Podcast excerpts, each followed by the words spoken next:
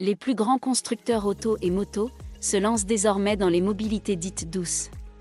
Beaucoup produisent désormais leur propre vélo électrique, et depuis deux ans, le phénomène ne cesse de prendre de l'ampleur, dernier exemple en date avec Yamaha. Le géant japonais, déjà investi dans la construction de moteurs pour d'autres marques, lance cette fois-ci sa propre gamme de vélos électriques. Trois premiers modèles de ville, cyclocross et enduro sont ainsi attendus d'ici la fin de l'année chez les concessionnaires de la marque. Yamaha ne fait finalement que suivre une tendance désormais bien établie.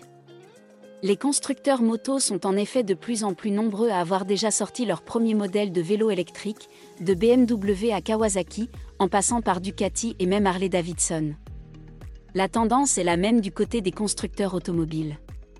Historiquement, ils sont nombreux à avoir déjà commercialisé, avec plus ou moins de succès, des vélos par le passé. Or, l'essor des modèles électriques relance cette tendance comme jamais. Parmi les constructeurs ayant déjà franchi le cap, citons Mercedes, Peugeot et dernièrement Porsche. Certains, à l'image de Seat, Mercedes ou même Lamborghini, se mettent même à produire des trottinettes électriques.